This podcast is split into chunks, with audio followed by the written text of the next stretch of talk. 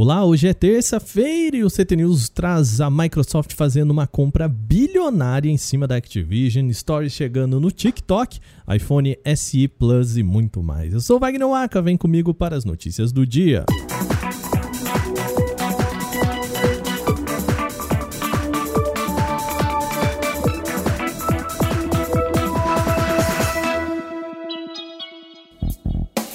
Microsoft fez um dos mais importantes movimentos da indústria dos games nos últimos anos. A gigante anunciou a intenção de compra da Activision Blizzard, uma das publicadoras de jogos mais rentáveis do cenário. O acordo foi confirmado pela Microsoft e está estimado em 68,7 bilhões de dólares. Repetindo, 68,7 bilhões de dólares. É isso mesmo. Para você ter uma noção da quantia, a Bethesda, também comprada pela Microsoft recentemente, custou 7,5 bilhões, ou seja, 7 bilhões e meio de dólares. Como parte do negócio, a Microsoft passa a ser dona de todas as companhias que fazem parte do conglomerado da Activision Blizzard. Além, claro, das duas gigantes, Activision e Blizzard, já no nome, né? Estão também no pacote empresas como a King, a Treyarch, Toys for Bob e a Binox. A movimentação pode ser importante para o cenário, isso porque a Activision Blizzard atualmente detém marcas como Call of Duty, World of Warcraft, Overwatch e Candy Crush, ainda nos games mobile rentáveis do mundo. Segundo o comunicado da Microsoft, esses jogos e futuros lançamentos devem entrar no catálogo do Game Pass, serviço de assinaturas da Microsoft para Xbox. Contudo, a gigante ainda não falou de exclusividade dos títulos, ou seja, a gente ainda não sabe se Call of Duty e outros games ainda devem ser lançados para demais plataformas como o rival PlayStation. Outro assunto que tomou conta do noticiário foi a permanência de Robert Kotick, conhecido como Bob Kotick, atual CEO da Activision Blizzard. O executivo foi pivô de escândalos e acusado de esconder uma série de denúncias de assédio e má conduta de seus funcionários. A Microsoft, inclusive, se posicionou contra o executivo na época. O comunicado da compra aponta que Kotick vai continuar como CEO, ao menos até o final das negociações. A Microsoft ainda precisa de aprovação de órgãos de regulamentação nos Estados Unidos para efetivar esta compra. A Multilaser anunciou nesta terça-feira o lançamento do Nokia G50 5G aqui no Brasil e com preço a salgado, viu? O modelo traz especificações de entrada com tela HD, 4 GB de memória RAM e 128 de espaço para armazenamento interno. O único destaque mesmo é a conexão 5G.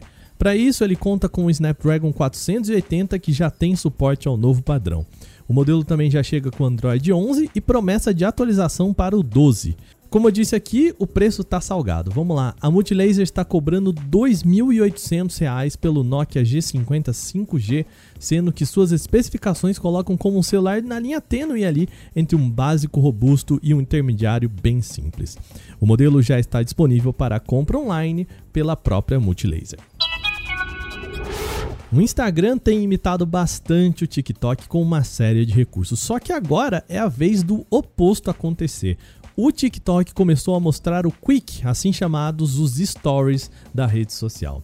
No modo de câmera, o aplicativo agora tem um botão chamado Quick que oferece os vídeos curtos com uma tag azulzinha indicando que se trata de um conteúdo efêmero. O material fica disponível na aba para você da rede social e desaparece em 24 horas, assim como o quê? assim como os stories do Instagram.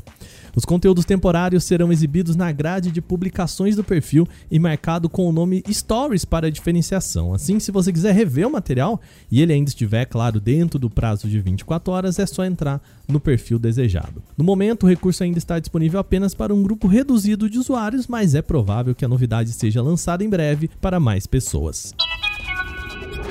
O Xiaomi Mix Flip deve ser a próxima aposta da Xiaomi para entrar no mercado de aparelhos dobráveis no formato de concha. A empresa já lançou o Mix Fold, que é um formato de livro, lembra aquele com a câmera sob tela que, bom, não agradou nem um pouco, né? Pois bem, a aposta da Xiaomi agora é trazer um modelo potente com preços competitivos. Segundo o informante Digital Chat Station, a companhia vai apostar no modelo com o Snapdragon 8 Gen 1 e tela de 120 Hz. O informante ainda acredita que um dos diferenciais seja o design mais fino do modelo. Conseguir fazer um vinco que seja realmente ali com uma espessura pequena é um desafio para a linha de aparelhos flip. De acordo com o possível vazamento, o celular deve ser vendido com preço de flagship comum, variando entre 699 dólares e 999 dólares. A gente traduz aqui para perto de 3.900 reais e 5.600 na conversão direta sem contar impostos. Por enquanto, essas informações não passam de especulação, sem a confirmação oficial da Xiaomi nem data de lançamento prevista. A Apple deve lançar mais um modelo de iPhone SE este ano. Isso é o que aponta uma série de rumores de diferentes fontes. Agora, o informante Ross Young ainda diz que a gigante está planejando um modelo chamado iPhone SE Plus com lançamento para março. O modelo basicamente focaria em uma versão mais barata, com rede 5G e o mesmo processador da linha iPhone 13. Entretanto, sem grandes modificações visuais para o atual iPhone SE. Curiosamente, esse mesmo informante também aposta que em 2023, ou seja, no ano que vem, a maçã deve apresentar um novo iPhone SE e esse sim com design renovado, incluindo uma tela maior entre 5,7 e 6,1 polegadas. Os dados seguem ainda apenas como rumores, já que a Apple não confirmou nenhuma dessas informações apresentadas por aqui.